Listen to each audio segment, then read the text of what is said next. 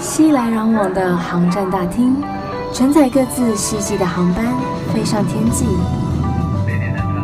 我是菜菜，横越交错的经纬度，遇见更宽广的世界。我的飞行日记。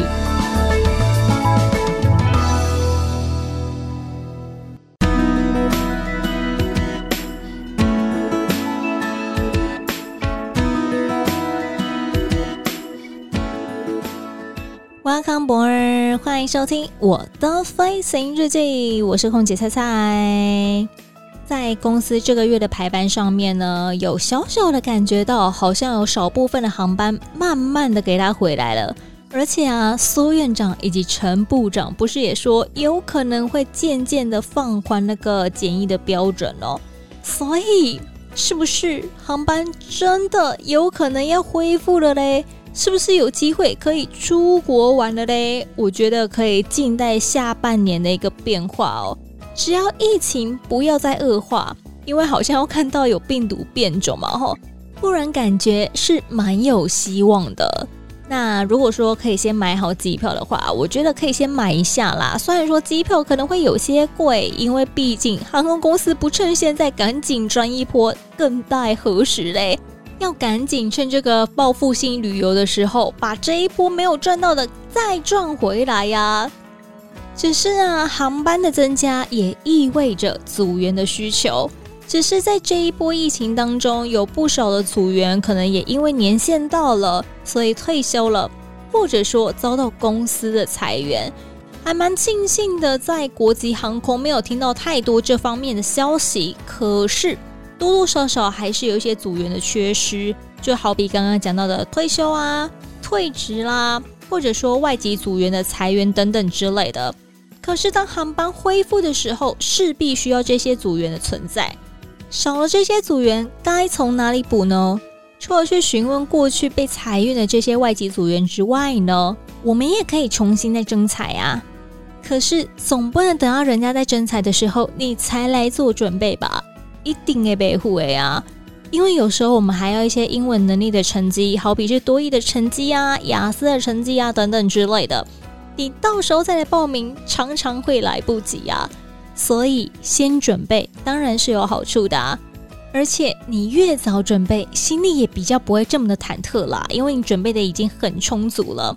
现在已经四月份了，接着就要迎接毕业季的到来啦。有不少的大学生可能都还很茫然，想说哈，我要毕业了，也该怎么办呀？毕业之后我要做什么呢？先当米虫吗？先在家里赖一段时间？但是当然有一些人已经有一些规划，有一些呃梦想想要去做实践了。就好比说空服员这个行业，其实我相信是蛮多少女们的一个呃希望可以从事的一个工作。但是你真的觉得空服员很好当吗？很多人呢都觉得空服员感觉很爽啊！你看可以出国玩，然后钱又这么多，然后三不五时买免税品，然后说不定还可以因此钓到金龟婿，嫁到好人家里。真的有这么容易吗？其实啊，在机舱里面，在客舱内，真的从来不只是送餐倒水这么简单、这么 easy 的事情啊。各种 OK 稀奇古怪的行为都有可能会发生，他们会提出各式各样奇怪的问题。像前阵子才在网络上面看到一个呃小影片，真人真事发生。就是呢，有一个领队啊，他就带他的团员出团嘛，然后看那个画面，感觉应该是到美国或是欧洲国家，anyway，反正就是到西方国家，因为看他们的 conversation 全部都是用英文。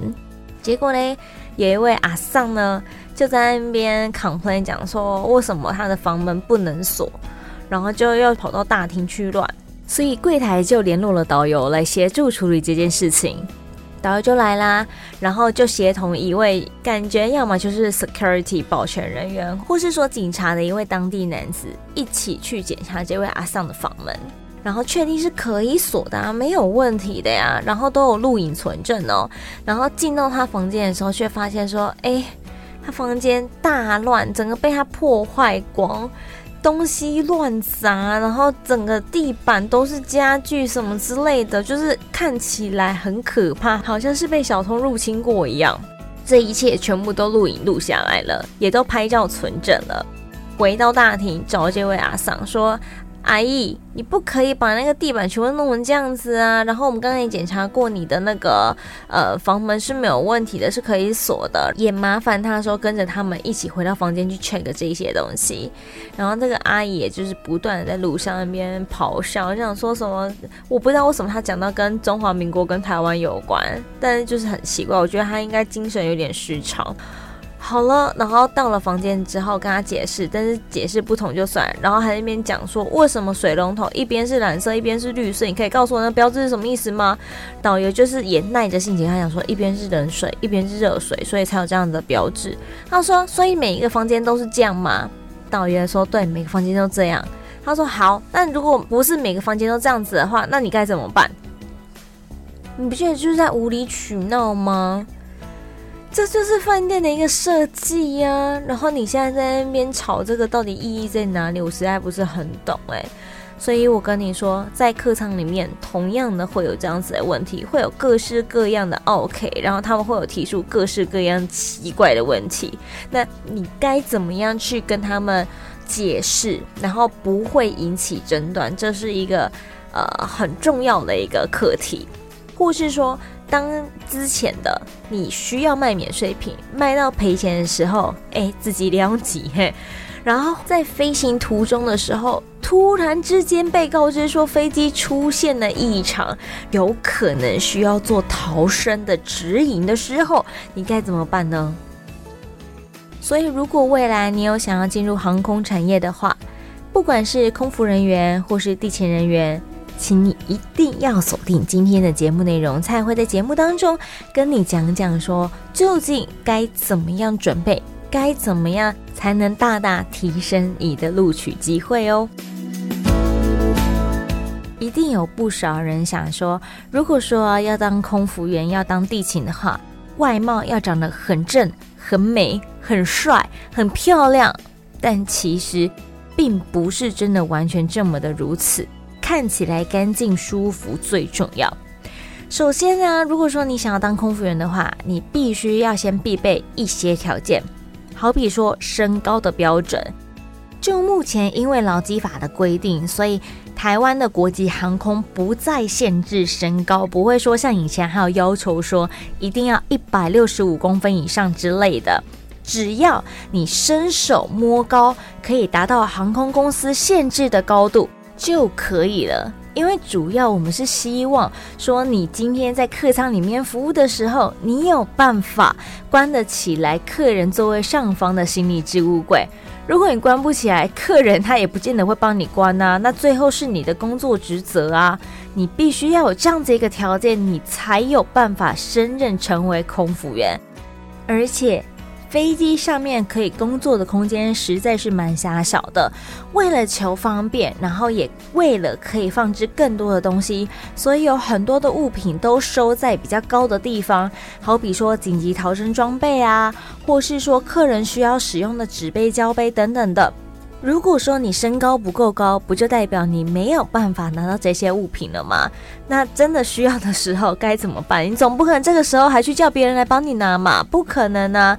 所以这也是为什么我们在身高上面有一定的标准，这可不是随便乱定定的哦。会不会有人因为听蔡章讲完之后，每天都去吊单杠，一直拉，一直拉，一直拉，拉到自己的手变得像长臂猴一样啊？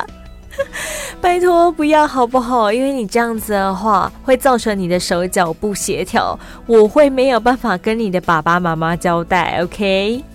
但倒是可以去练一下自己的柔软度啦，就是呃让自己可以伸展长一点点，然后脚垫高一点点。讲完了身高，是不是有人就会想说，那菜体重有没有限制啊？没有啦，你放心，体重没有限制，但是你当然要穿得下那一家航空公司的制服才可以啊。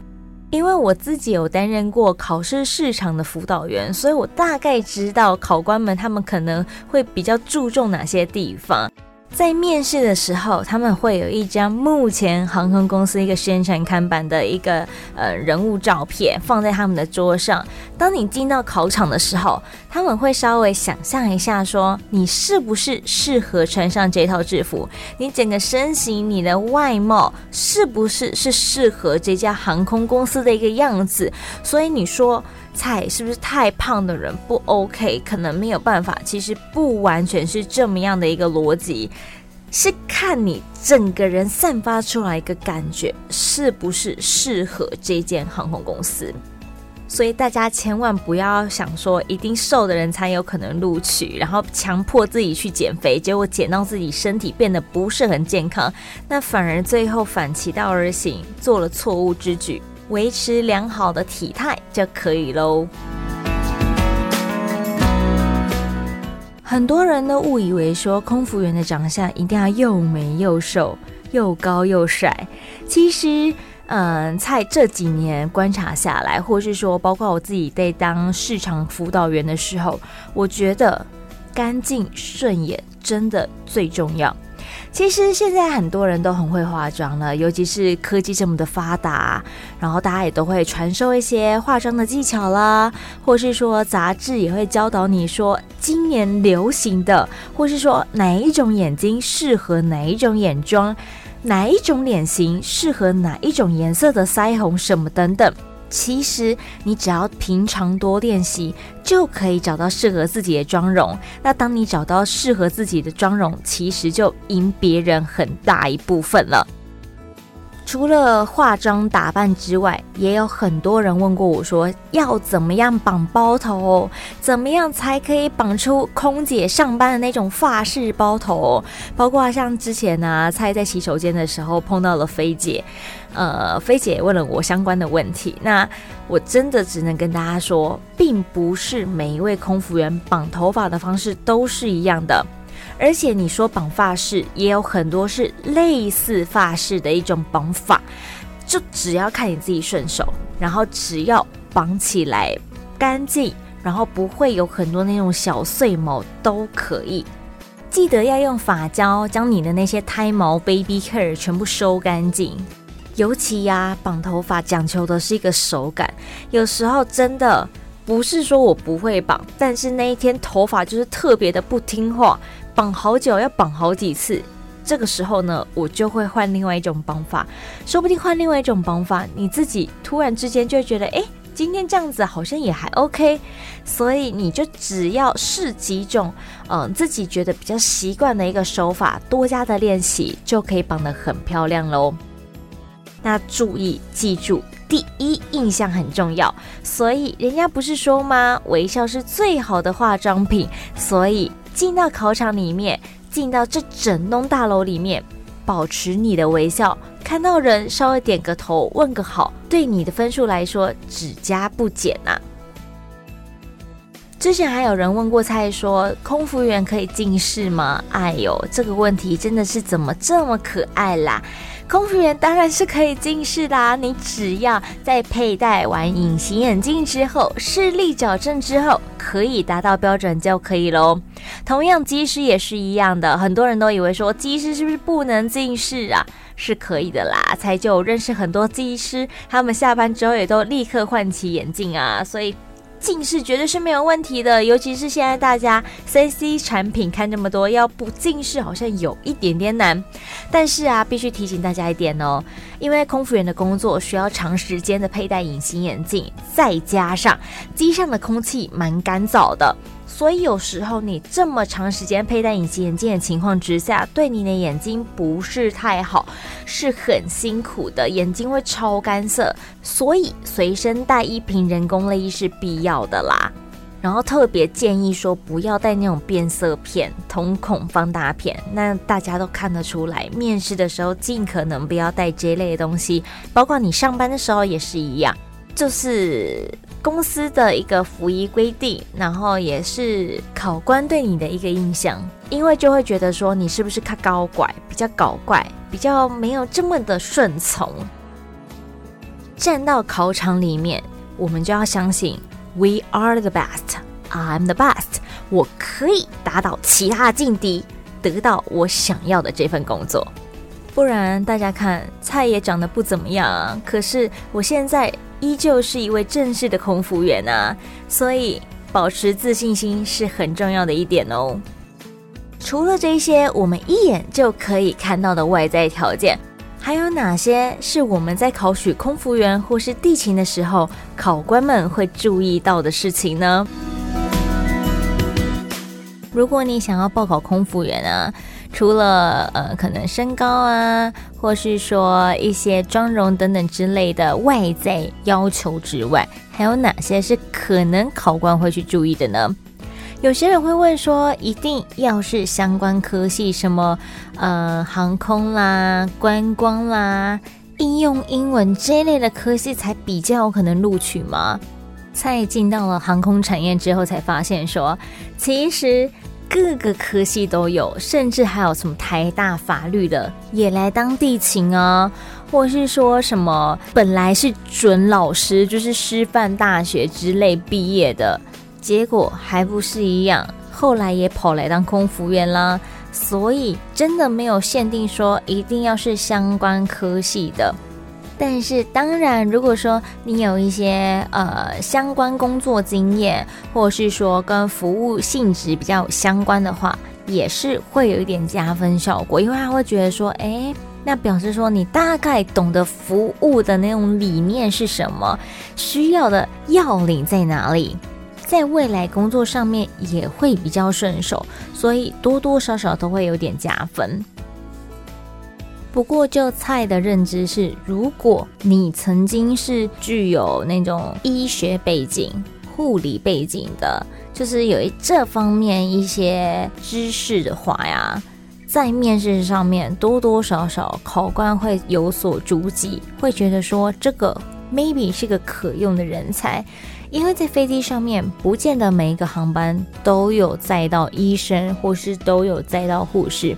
当真的紧急情况发生，有旅客不舒服的时候，或是说有任何需要紧急救急急难的情形发生的时候，你就可以站出来说：“我是个护理系毕业的学生，所以对于这方面我是有概念的，我可以赶紧来做一些紧急的判断，然后来协助这位可能需要帮助的旅客。”我觉得公司在面试的时候，在这方面都多多少少会特别的注意。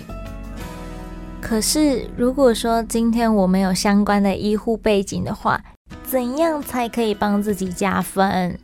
嘿，大家记住一件事情：我们现在是一间 international 的航空公司，是走国际线的航空公司，所以外语能力在这个时候就相当的重要啦。虽然说在面试的时候，在呃申请争取这个机会的时候，公司的要求或许只有五百五十分或是六百分以上的一个多益成绩，但是当然越高越好啊！成绩越高，表示你的英文能力是比较强一点的嘛。在面对到来自世界各地的旅客的时候，英文就是我们可以跟他们沟通的一个语言呢。所以啊，即使你只是在一般国籍的航空公司，但是你不可能只是讲中文，一定多多少少都会用到英文。而且公司也有一些外籍组员，所以你还是得用英文来跟他们对谈跟交流。因此，英文是非常非常重要的一个必须必备的外语能力。但是除了英文之外，如果你会讲日文，韩语或是其他诸如此类的外语的话，非常加分哦。所以这个部分是大家都可以多多努力的哦。他也是觉得可以趁机多看点日剧啊、韩剧等等的，学语言会学得比较快哦。讲了这么多，在报考空服员的时候可能会被注意到的条件，身高啊，然后呃身形啦。你的外貌啊，或是说你的毕业科系、外语能力等等的，其实我觉得最重要、最重要的是你的个人特质，因为你的个人特质就等于你散发出来给人家的感觉嘛。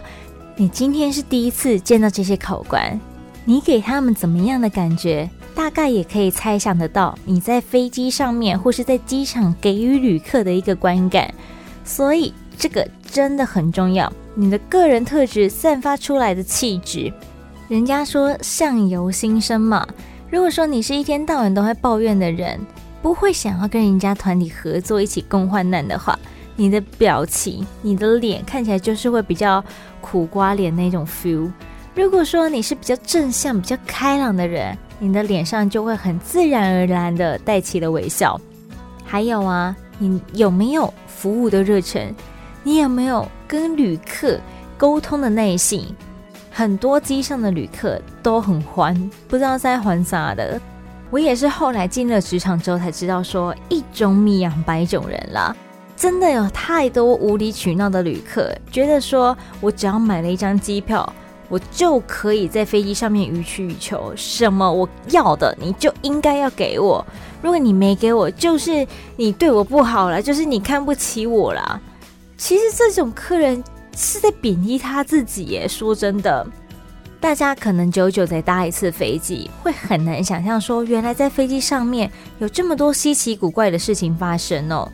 但是，当你如果每一天几乎一个月有一半的时间都在飞机上的时候，你就会发现说，哇塞！嗯，真的是太多奇怪的客人了，但是偏偏你的情绪又不能这么的彰显出来，毕竟你今天算是半个服务业，也怕他回去写客诉信抱怨说你们家航空公司不好，你们家的空服员没礼貌。为了避免这种麻烦，该怎么样展现出我们的同理心呢？在你面试的时候就相当的重要了，要怎样才可以让考官们感受得到呢？这就是你的功力啦。除了人对人的面试之外呢，还有信箱测验哦。其实这个信箱测验也只是看你适不适合这份工作而已啦。但是它占据的一个评分标准并不是相当相当的重，它只是一个参考值罢了，没有一个绝对的答案。很多人都说我是不是应该要选择比较正向的那些答案？不用，你就是看到题目，然后依照自己的一个真实的观感跟想法去选填答案。你不要想说好像选比较不好的、比较忧郁的、比较负面的，就分数会比较低。没有这一回事，人多少会有一些比较不好的情绪，那这不代表什么。不要担心自己因为这样子搞得分数太低，没有被录取，心情很郁卒。其实这都是命啊。除了心理层面之外呢，身体方面、生理方面也很重要哦。记得蔡刚才前面有提到说，不要觉得自己好像一定要瘦才有可能进到航空公司当空服员、当地勤人员。瘦不是一个美的唯一条件。身体健康比较重要，尤其当你考上空服员之后呢，长时间要面临时差的问题，早班晚班交接的问题，又很长，可能会休息不足，这对身体来说是一个很大的负担跟负荷。所以啊，常常一年过后，我们都说我们的肝都黑掉了，都已经是 O 型肝，啊需要新鲜的肝、小心肝进入公司。让我们的班数不会这么多，才有本钱让公司继续的燃烧啊！听起来有够忝的，有时候下班呢、回到家只想躺在那边一动都不想动，特别是长班过后，no talking，no watching，只想躺在床上放空，只想坐在沙发上面当 couch potato。所以我也有点小小佩服自己，说在闲暇之余还有时间，然后还有机会跟大家聊聊天，然后跟大家分享一下空服员的生活到底究竟它的真实面貌是什么。今天主要跟大家分享了一些关于外形条件上面的要求，下一集呢会跟大家讲讲说关于面试的一些小技巧，或者说该注意的地方。所以下一个礼拜千万别错过喽。如果说你喜欢今天的分享呢，也别忘了上 Apple Podcast 上面给予五颗星的评价，或者说上 Facebook 或者 IG 上面请你搜寻“我是菜菜”，欢迎登机。我是菜菜，欢迎登机，按赞、留言、私讯、分享，更别忘了一定要追踪或者关注我的飞行日记，这样才可以收到最及时的上架通知哦。预祝大家每一天都 Happy Landing，我们下次见。